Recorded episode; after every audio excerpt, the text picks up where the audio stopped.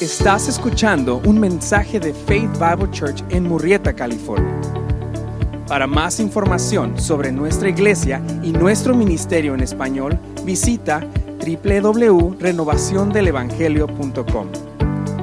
Esta es una traducción en vivo de un mensaje predicado en inglés.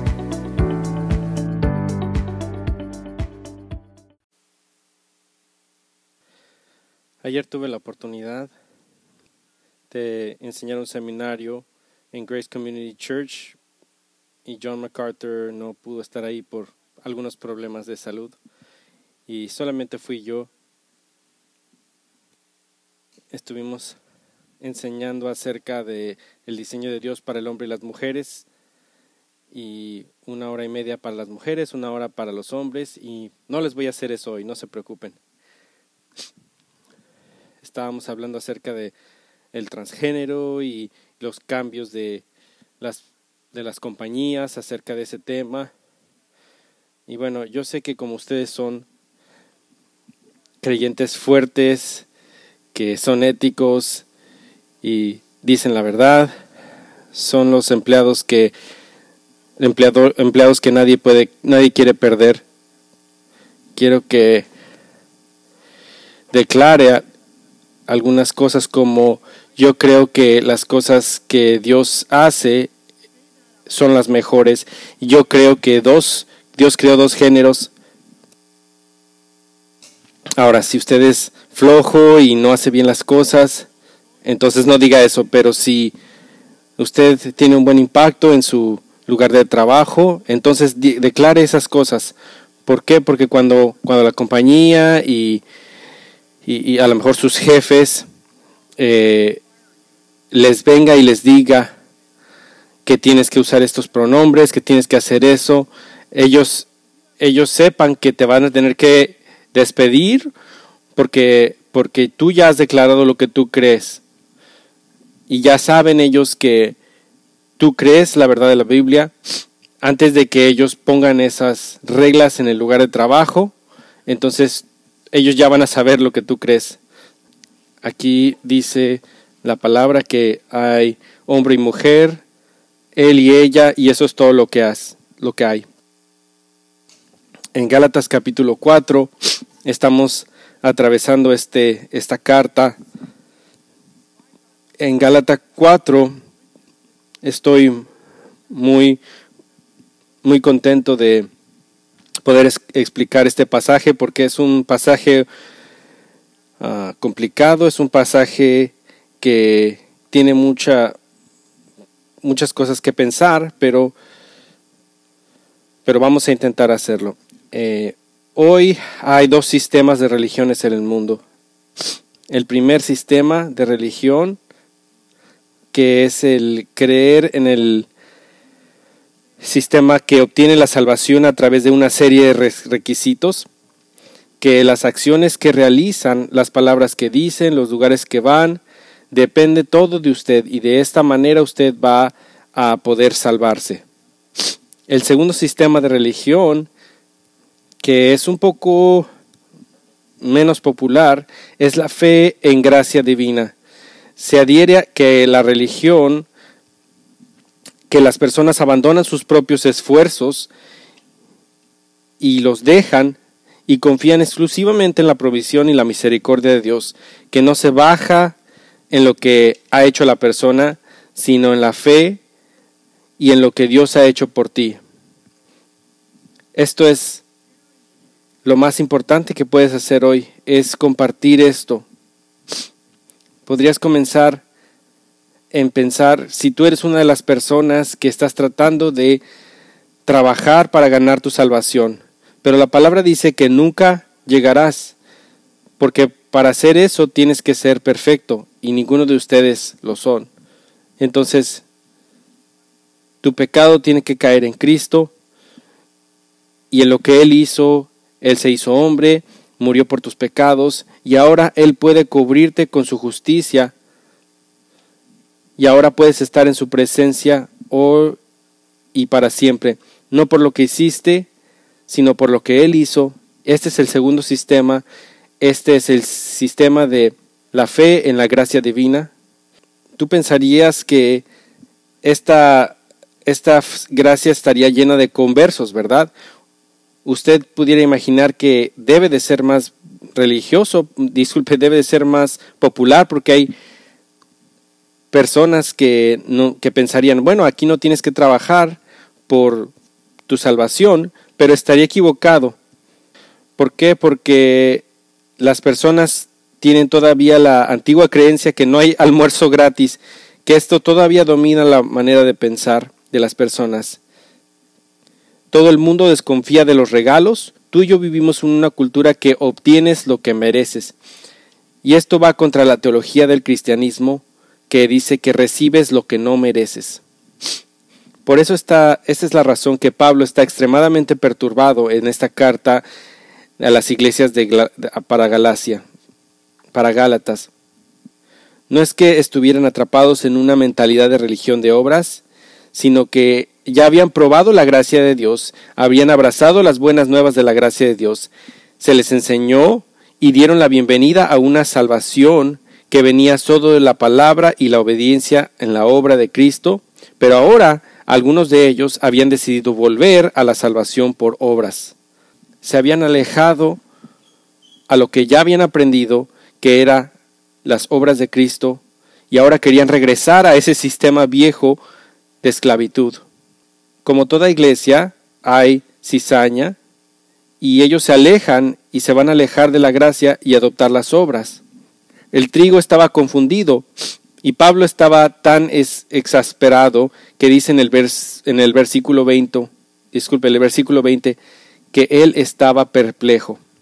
El capítulo 2 y 3 es de, este, de Gálatas es la sección teológica en la cual Pablo utilizará los mismos argumentos finales contra los falsos maestros legalistas llamados judaizantes y hoy como un abogado magistral inconvicto, invicto, disculpe, Pablo usará los propios métodos de argumentación de estos judaizantes para refutar su, su posición. Pregúntale a tus amigos que a lo mejor dicen ser cristianos que en qué sistema estás utilizando tú. ¿Estás tratando de ganar tu salvación? ¿Estás tratando de hacer las cosas que te van a llevar al cielo o estás confiando en el trabajo de Cristo? Es, es posible poner a toda persona en una de esas dos categorías. Vamos a ser prácticos hoy.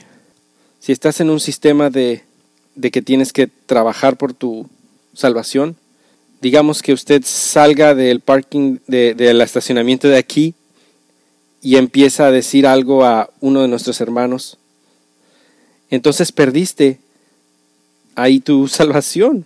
Nunca serás libre. A lo mejor Gary o esta persona te va a perdonar, pero si estás bajo este sistema de la ley, estarás atado, pero si estás bajo la gracia, entonces estarás libre. Aquí a lo mejor tú piensas que tengo que ganar esta salvación, pero no. Ahora e-, eres perdonado.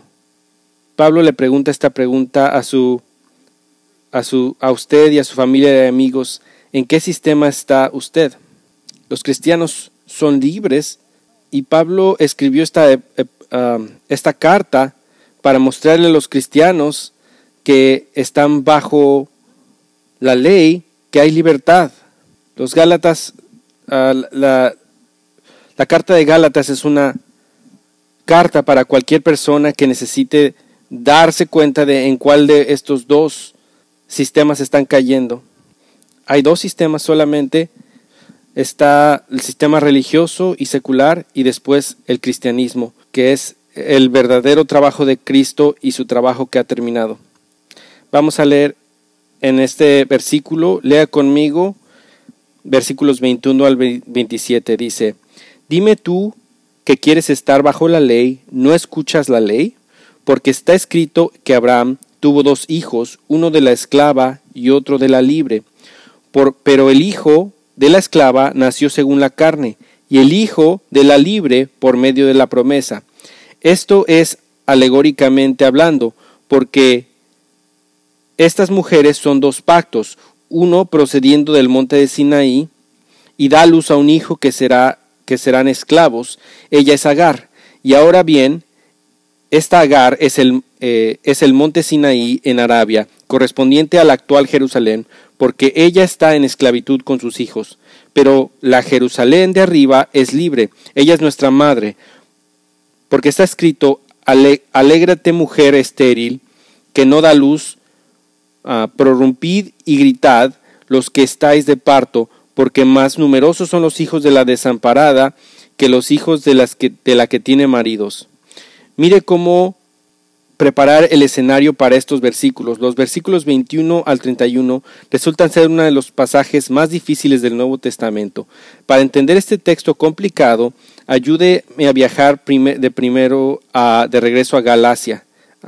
El apóstol Pablo mismo había viajado de la región de Gálatas y se encontraba en un en Turquía, predicando las nuevas buenas de Jesucristo. Ahí proclamó el Evangelio de la cruz y el sepulcro vacío. Invitó a los Gálatas a recibir la vida eterna a través de la crucifixión y resurrección de Cristo por gracia, a través de la fe solo en, en Cristo. Como resultado de estos esfuerzos de la evangelización de Pablo, se plantaron un montón de nuevas iglesias en toda la región. Sin embargo, poco a poco, tiempo después, un grupo de judíos misioneros y cristianos llegaron a Galacia o a Gálatas para corregir el Evangelio de Pablo. Estos hombres vinieron de Jerusalén y eran conocidos como los judaizantes, predicaron que la forma legítima del el cristianismo era seguir la ley. Querían que los gentiles se convirtieran a los judíos y convertirse a cristianos genuinos. Por lo tanto, estaban tratando de agregar la ley de Moisés sobre el Evangelio de la gracia en Cristo. El mismo, el mismo argumento que, que se, se, mostraba ahí eh, lo podemos ver porque ellos estaban bajo la influencia de la falsa enseñanza. Los Gálatas comenzaron a entregar su nueva libertad en Cristo y comenzaron a mantener tradiciones judías que eran innecesarias para los cristianos. Algunos de ellos fueron circuncidados, otros siguieron la Pascua y otras las fiestas judías. En su esfuerzo para demostrar que eran cristianos auténticos, algunos se convirtieron esclavos de todo tipo de expectativas. Esto sería como como como hoy si dijera una persona, yo me voy a tatuar algo de Jesús, yo voy a ir a un concierto y Él me va a amar. Bueno, a menudo hacemos lo mismo. Olvidamos que ser cristiano significa libertad, no esclavitud. Los estudiantes reducen a veces la fe en Cristo a una lista de reglas. Aún los adultos que sus hijos ya no están en casa evalúan su salud espiritual por lo que han hecho por Dios en lugar de por lo que Dios ha hecho por ellos en Cristo. Tristemente todos los que estamos aquí somos fariseos en recuperación y estamos en constante peligro de olvidarnos y de vivir por la fe y de elegir en cambio a volver a estar bajo la ley. Entonces, para persuadir a los Gálatas, estaban libres de la ley, libres en Cristo, libres para obedecer la palabra, libres de la, de la esclavitud del pecado, libres de obtener una aprobación de Dios. Pablo usa un argumento legal y comienza con una pregunta cortante. Si eres un cristiano vas a tener un corazón de obediencia, pero vas a entender que no tienes que trabajar por él, por tu salvación más. Sarcásticamente Pablo comienza con esta pregunta, dime, tú que estás bajo la ley, ¿no escuchas a la ley? Esto podría parafasearse entonces, decir, entonces, ¿quieres estar bajo la ley, verdad? Bueno, tienes alguna idea de lo que realmente dice la ley? Porque si lo hicieras, te darías cuenta que la ley misma te dice que no debes de estar bajo la ley. Pablo dice que dice que para poder obedecer estos la ley realmente tienes que ser perfecto, tienes que obedecer todos de los, los mandamientos. ¿Y quién puede hacer eso? Nadie lo puede hacer. Pablo le habla a los que aún no están convencidos, que están agarrados de la ley como si eso fuera lo que los hiciera santos y religiosos. Y aquí les dice, ustedes que quieren servir, seguir este sistema, pongan atención. Dice aquí que tienen que seguir toda la ley, no solo algunas cosas.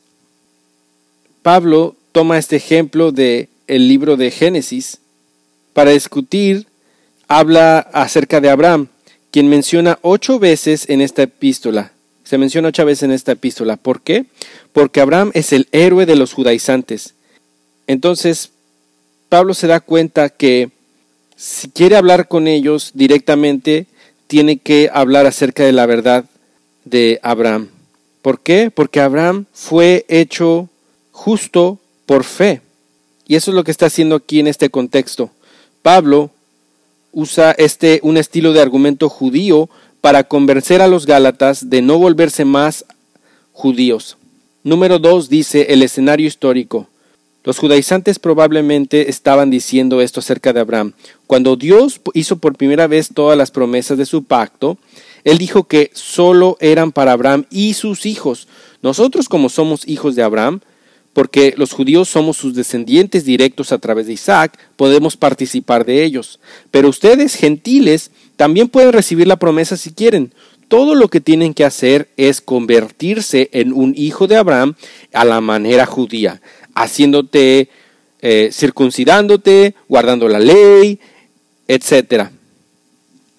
Entonces lo que dice Pablo, porque está escrito que Abraham tuvo dos hijos, uno de la esclava y otro de la libre el versículo 23, pero el hijo de la esclava nació según la carne y el hijo de la libre por medio de la promesa.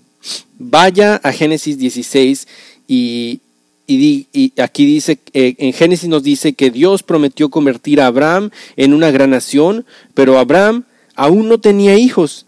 Sara, su mujer, era estéril y Abraham no se hacía más joven, al punto que Abraham ya tenía más de 80 años con una cara vieja y arrugada y una barba blanca. Así como fue difícil para Abraham, fue más difícil para Sara. Año tras año oró por un bebé, pero no tenía hijos, y finalmente una amarga desesperación le dio a su marido en Génesis 16.2, Ahora he aquí, Señor, me ha eh, me ha impedido tener hijos, por favor entra con mi doncella, tal vez obtendré, obtendré hijos a través de ella. Una mujer egipcia llamada Agar concibió y dio hijo y dio a luz un hijo llamado Ismael. Esta persona era una esclava y el hijo eh, dio e, e, ella concibió un, a luz un hijo llamado Ismael. En el versículo 17, pero Dios no descuidó su promesa el Señor se acercó de nuevo a Abraham y le dijo en Génesis 17:15, a Sara, tu mujer, no le pondrás por nombre Saraí, sino Sara será su nombre, y la bendeciré, y ciertamente os daré un hijo de ella. Entonces bendeciré y será madre de naciones. Debido a la promesa de Dios, Sara concibió sorprendentemente a la edad de 90 años. Las promesas de Dios nunca fallan. Quiero que, que, recuerden eso. Y dio un hijo, y Dios a un hijo llamado Isaac en Génesis 21. Hay muchas similitudes con Ismael e Isaac, ambos hijos de Abraham, ambos habían tenido el mismo padre biológico, ambos fueron circuncidados, ambos crecieron en el mismo hogar, pero también tenían algunas diferencias cruciales. Una diferencia era su estatus ante los ojos de la ley aunque los chicos tenían la misma paternidad, cada uno tenía una maternidad diferente de sus respectivas esclavas. Así que Israel, disculpe, Ismael nació esclavo e Isaac, en cambio, nació libre, heredero de una mujer libre. Otra diferencia crucial entre los dos medios hermanos era la manera de sus nacimientos. Cada hijo nació de una manera diferente. En el capítulo 23 Ismael dice que nació según a la carne. La, frase según la carne se repite en el versículo 29, diciéndonos que Ismael se fue procreado de la manera ordinaria. Pero Isaac nació según la carne. Su nacimiento fue... Uh, su nacimiento en sí fue lo suficiente ordinario, pero las circunstancias que rodean la concepción fueron extraordinarias en el versículo 23 dice que son nacidos en la promesa y en el versículo 29 dice que según el Espíritu. Entonces lo que distingue a Isaac de Ismael es el nacimiento de Isaac fue el resultado de la intervención sobrenatural de Dios. Cuando Dios le prometió a Sara un hijo, ella pensó que era casi lo más divertido que había escuchado. el mejor chiste del mundo. Después de todo, la mujer había pasado por menopausia. Qué buen chiste, al haber pensado ella. En Génesis 18:11, ahora Abraham y Sara eran viejos, avanzados de edad. Sara ya no tenía hijos. Sara se rió para sí misma diciendo, Después de que yo haya envejecido, ¿tendré placer siendo mi Señor tan viejo? La respuesta a su pregunta final sería sí. Sara puede haber estado agotada y su esposo puede haber sido viejo, pero si Dios siempre es fiel a su promesa, Él iba a ser fiel a esta promesa. A través de la obra sobrenatural del Espíritu Santo, Abraham y Sara engendraron un niño nacido de la promesa de Dios. Si regresamos a Gálatas 4, mientras leo Hebreos 11:11, 11, que dice que por fe Sara misma recibió la capacidad de concebir, incluso más allá del tiempo debido de la vida, ya que consideró fiel al que había prometido. Ahora en Gálatas 4, 23 dice que pero el hijo de la esclavitud nació según la carne y el hijo de la, de, la libre por medio de la promesa. De acuerdo con los, con los medios de la carne, el nacimiento de Ismael fue motivado por la falta de fe de Abraham y Sara. Y bueno, en la promesa Dios cumplió por medios humanos pecaminosos, pero a través de los medios de la promesa Dios prometió milagrosamente que Abraham y Sara tuvieran a Isaac cuando ya Sara se había pasado de la edad fértil y había sido estéril toda su vida. La historia de Isaac e Ismael es más como una rivalidad entre hermanos. Cuando Abraham dejó embarazada a Agar, operaba según el principio de que Dios ayuda a los que se ayudan a sí mismos. Estaba tratando de tomar la bendición en lugar de esperar a recibirla. Isaac fue un regalo, Ismael es lo que obtuvo Abraham por tratar de hacer las cosas con su manera en lugar de hacerlo a través de la manera que Dios había dicho. Desde el principio hubo una diferencia espiritual fundamental entre los dos hijos. Un hijo nació por el poder, otro por la promesa. Uno por vino, uno vino por las obras y el otro vino por la fe. Uno esclavo, uno era libre. Por lo tanto, Ismael e Isaac representan dos enfoques completamente diferentes de la religión. La ley contra la gracia, la carne contra el espíritu, ser confianza contra la dependencia divina. Uno fe en un logro divino, o dos, seguir cualquier tipo de logro humano. Un estilo familiar, disculpe, número tres, un estilo familiar de argumentación. Versículo 24 a 27. La distinción espiritual entre Isaac e Ismael es parte de la historia de Abraham, es la historia literal, pero Pablo quiere utilizar estas diferencias para probar la, la equivocación de la salvación por esfuerzo religioso humano. El apóstol lo probará de manera poderosa. Imagínese si fuera un falso maestro y la única y la, y la única forma de enseñar fuera usando una pizarra. Entonces, lo que habría Pablo es usaría esta misma pizarra para probar que la instrucción errónea de los que habían escrito esa pizarra eh, er, era incorrecta. Estas diferencias mostrarían la, falla de lo que estaban diciendo estos falsos maestros. Ellos escribían sus errores en esta pizarra y después él iba a decir por qué esas cosas estaban mal. Imaginen a los falsos maestros, solo enseñan eh, a lo mejor utilizando poesía. Lo que Pablo haría sería usar una mejor poesía para probar poéticamente su posición, que, no, que, no, que su posición no era bíblica. Las obras son rojas, la ley es azul. Si sigues enseñando esto, en la eternidad terminarás. Bueno, los rabines en, la, eh, en la eternidad serás terminado, disculpe. Bueno, los rabinos enseñaron durante siglos usando alegorías a través de la imaginación. Descubrían cosas en la palabra que no estaban ahí. Hoy lo llamamos predicar entre los espacios blancos. Así que como un rabino antiguo podía notar que el nombre de alguien que se repite era una, en una narración como cuando Dios llama a Moisés diciendo Moisés, Moisés. También notarías que Moisés y otros cuyos nombres se repiten son llamados perfectos en otros lugares, por lo cual el rabino interpreta la palabra perfecto como circuncidado. ¿Por qué? Porque eso es una alegoría.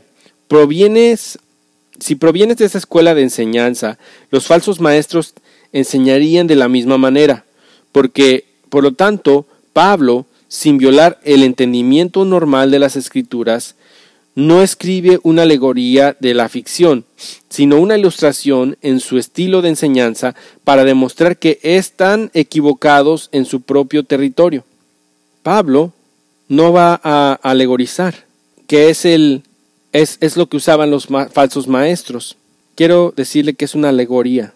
la alegoría es una historia de la ficción que dice que hay un significado misterioso y escondido, y lo que Pablo hace es que utiliza una ilustración de histórica, aún de esta manera, eh, Pablo les está mostrando a través de esta historia de la Biblia que están equivocados. Estas mujeres son dos diferentes promesas. Esta no es una alegoría. Esto esto no es una alegoría porque no hay significados secretos.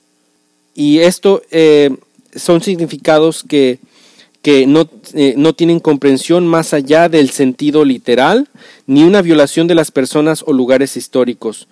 No hay ninguna alegoría en la escritura. ¿Por qué? Porque la alegoría es una historia ficticia donde la verdad real y la reacción leal y la lección real significan un secreto misterioso oculto.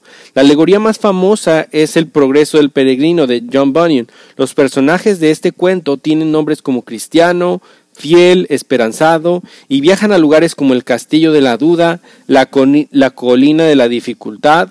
Obviamente, Bunyan no estaba escribiendo una historia geográfica, estaba inventando una historia ficticia para hacer un punto espiritual. Pero la historia de Abraham y Sara e Ismael, Isaac, es una historia real. Estos versos no tienen secreto, sin significado oculto.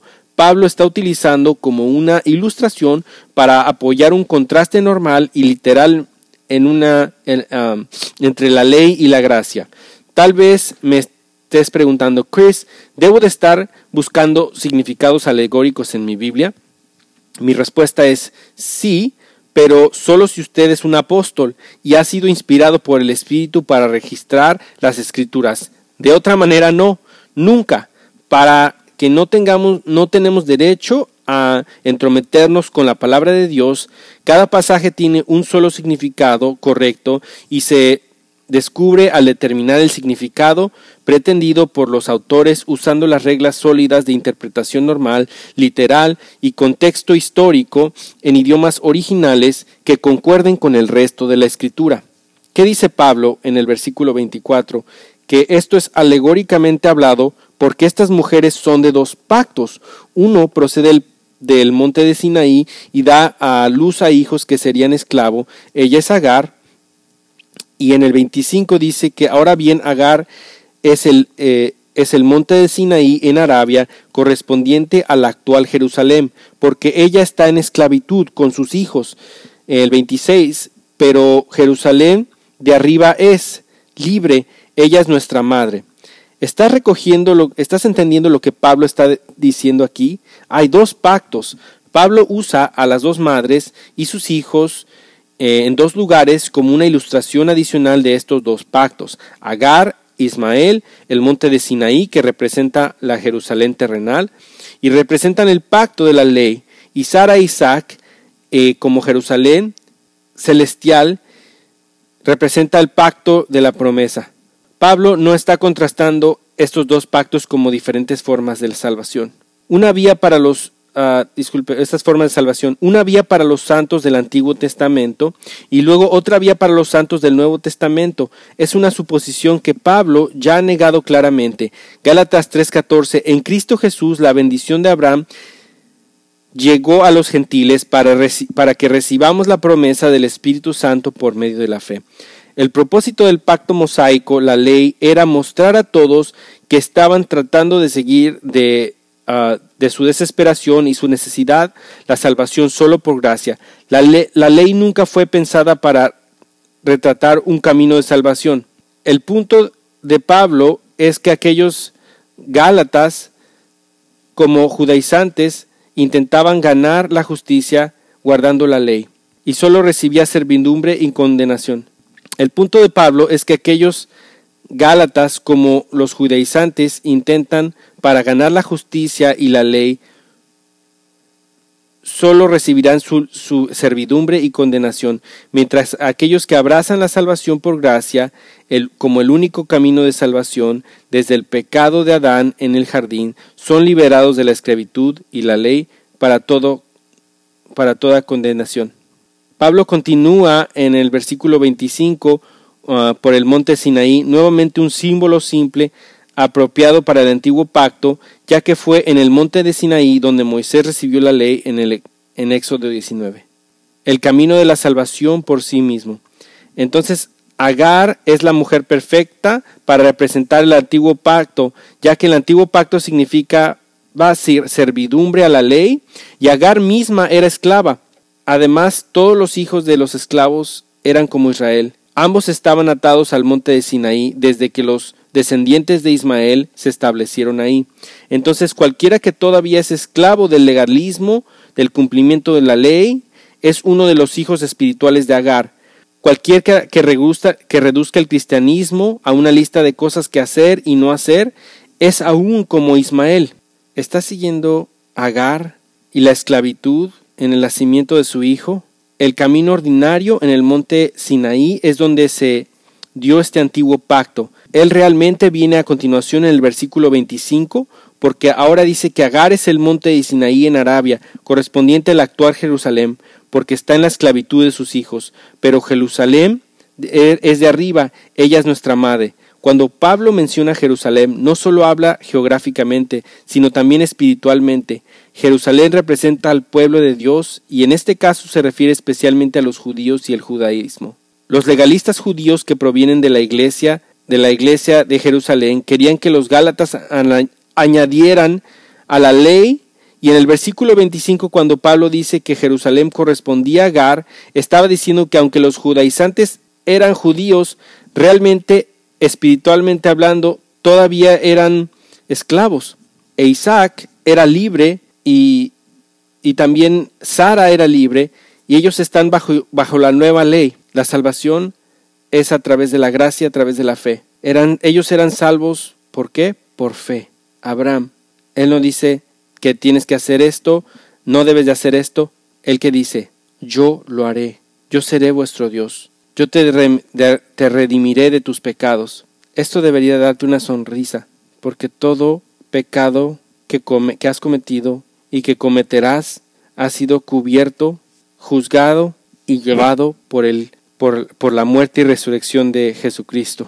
Yo sé que a muchos de ustedes pueden estar yendo a través de problemas financieros, de salud, pero lo, lo que significa es que si estamos bien con Jesús y con el Hijo de Cristo, con, con, su, con Cristo su Hijo, no importa lo que está pasando, nosotros estamos firmes, nosotros estamos salvos. Y esto es lo que el nuevo pacto nos concede con la ciudadanía actual de Jerusalén del versículo 25. En el versículo 26 dice, pero la Jerusalén de arriba es libre, ella es nuestra madre. Esto debería, ah, se debe a que la nueva Jerusalén no es solo parte para el futuro, sino Dios ya había comenzado a construir su ciudad eterna, la nueva Jerusalén, que ha reemplazado ahora a Jerusalén. La Jerusalén espiritual ha sido reemplazada y la Jerusalén eh, a la Jerusalén terrenal del plan de Dios. Las promesas del Antiguo Testamento no eran solo para los judíos, sino se cumplían en la iglesia de Jesucristo. Todo aquel que quería recibir como Salvador al Señor Jesús es un hijo o hija de Sara y un verdadero hijo de Abraham. Si pertenecemos a la familia de Dios de esta manera, somos libres en Cristo, somos ciudadanos de la Nueva Jerusalén y disfrutamos de la libertad de esta ciudad eterna. Los que son los ciudadanos del cielo están libres de la ley y las obras de la esclavitud de Moisés están libres de intentar sin fin y en vano y agradar a Dios en su carne. Ahora los creyentes son hijos de Jerusalén y están totalmente libres. Así que en Juan 8:36 dice que si el Hijo os libertare, seréis verdaderamente libres. Romanos 6:18 dice, y libertados y libertados de, del pecado, viniste a ser esclavos de la justicia. Para repasar, hay dos madres, dos hijos, dos alianzas, dos, ciudades, dos familias. Mire la comparación de estos dos sistemas. Uno basado en los logros humanos, otro basado en los logros divinos, esclavitud y libertad. Agar una mujer esclava, Sara una mujer libre, Ismael nacido de la carne, Isaac nacido a través de la promesa de Dios. El pacto de la ley de mosaico y Sinaí basado en obras y el pacto de la promesa basado en la fe. La, la Jerusalén actual, el judaísmo, la Jerusalén de arriba, los que están en Cristo. Los hijos de la Jerusalén actual son legalistas, los hijos de Jerusalén de arriba son amantes. Justicia por ley y justicia por fe. La ilustración en estos versículos muestra la diferencia entre la esclavitud espiritual y la libertad espiritual.